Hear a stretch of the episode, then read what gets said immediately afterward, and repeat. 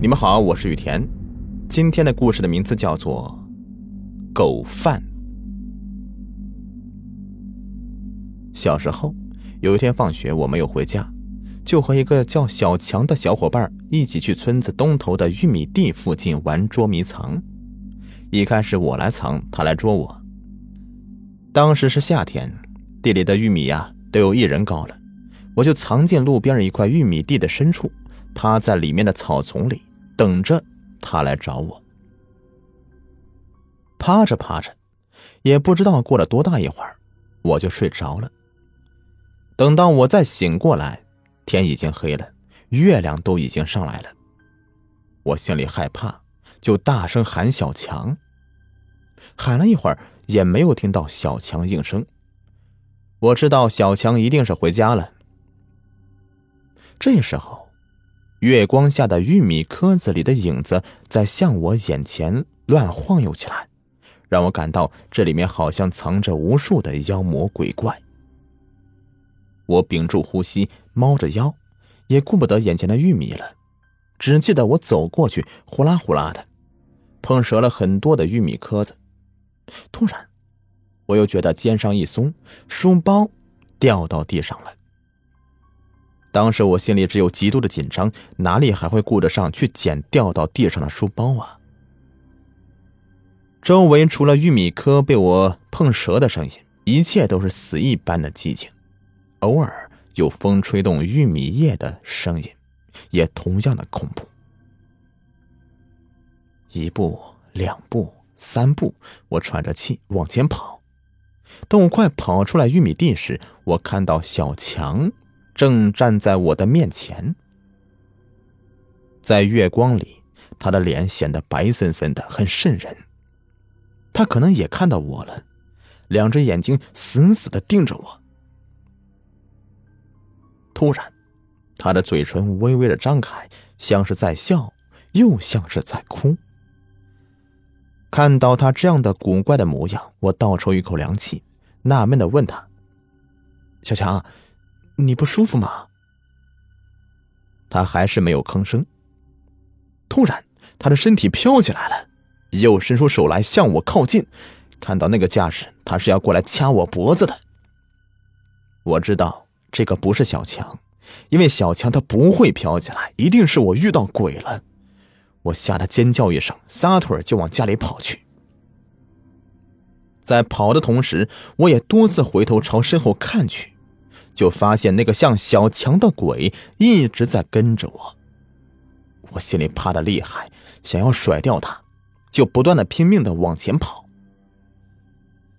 所幸我们玩的地方离村子很近，很快的我就跑到村子里了。同时，我的跑步声也引起了村子里很多狗的狂叫声。等我再回过头去往身后看时，发现那个像小强的鬼已经消失了。我知道，这是狗叫声吓跑他的，我才松了一口气。等我回到家里，母亲关心的问我：“鹏儿，小强和你一起出去的，他早就回家了，你怎么才回来呀？”我一愣：“妈，小强什么时候回来的？”母亲说：“啊，天不黑，小强呢就回咱们家里了。”他说：“放学后，你和他在村东头玉米地附近玩捉迷藏。后来呀，他找你很久也没找到你，以为你回家了，才回到咱们家里来找你的。”说着，他又盯着我的身上，突然很焦急的问我：“鹏儿，你的书包呢？”我为了不让父母对我刚才可怕的遭遇担心，就骗他说我把书包放在学校里了。反正我的书包是丢在玉米地里，一般人也不会去捡到它。到明天上学时路过那里，也能再拿走。到了天亮以后，我正在厨房里看母亲做早饭，就看到李婆婆拿着我的书包，气势汹汹的闯进来，来到母亲面前说：“哎呦，看你家鹏儿干的好事儿，把我们家的玉米壳子都踩倒了。”你说怎么办吧？我见势不妙，吓得躲到母亲的身后边。母亲被他突然的指责弄得也是一头雾水。哎呦，婆婆，我们家的鹏儿怎么会踩到你家的玉米棵呢？李婆婆把我书包一下子扔到母亲面前，气呼呼地说：“哎呀，今天早上呢，我去玉米地里面薅草，来到玉米地里一看，发现有许多玉米窠都被人昨天夜里给踩倒了。又在地里找到一个书包，就看到里面书本上写着你家鹏儿的名字，才知道这事儿是你家鹏儿干的。”母亲看到眼前的证物，知道李婆婆的话不假，只得一个劲儿的向她赔不是，答应一定要赔她个损失，李婆婆才肯罢休。李婆婆走后啊，母亲很严肃的问我：“这究竟是怎么回事？”我看到瞒不住她了，只得将昨天晚上遇到鬼的事情跟她说了一遍。母亲听了以后。也没有责怪我，只是叹了一口气，叮嘱我以后放学要早点回家，不要再贪玩了。李婆婆呀，在向我母亲告过我的状以后，回到家里，突然一头就栽倒在地上死了。村民们都说是我克死了李婆婆。为了这个事儿，李婆婆家里的人呢，还去我们家里闹过几次呢。后来。村子里一个在镇里面医院上班的秦伯说：“李伯伯有心肌梗塞病，可能就是因为这个病而死的，和我没有半点关系。”李婆婆家人呢，才不去我们家里闹了。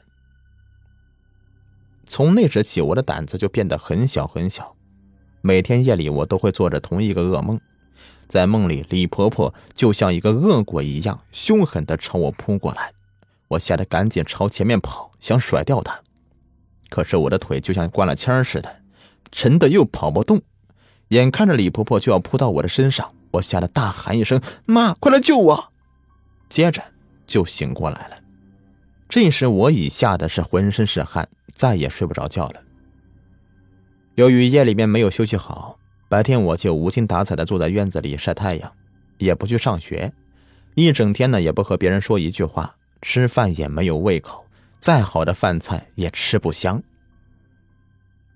没有几天呢，我就瘦掉了三四斤了。母亲和父亲都看在眼里，急在心里，让我吃了很多的药，也都是无济于事。有一天，村里来了一个算命先生，据他说，看相算命都很灵验。父亲就把他请到家里。给我相面。他来到我们家以后，看到我痴呆的样子，就告诉父亲说我是中邪了，我身上附着一个老婆婆的鬼魂。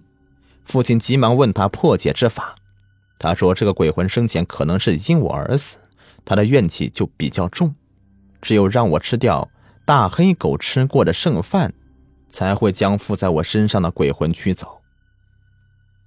父亲就按照算命先生的话去做了，给我弄了一碗大黑狗吃过的剩米饭让我吃。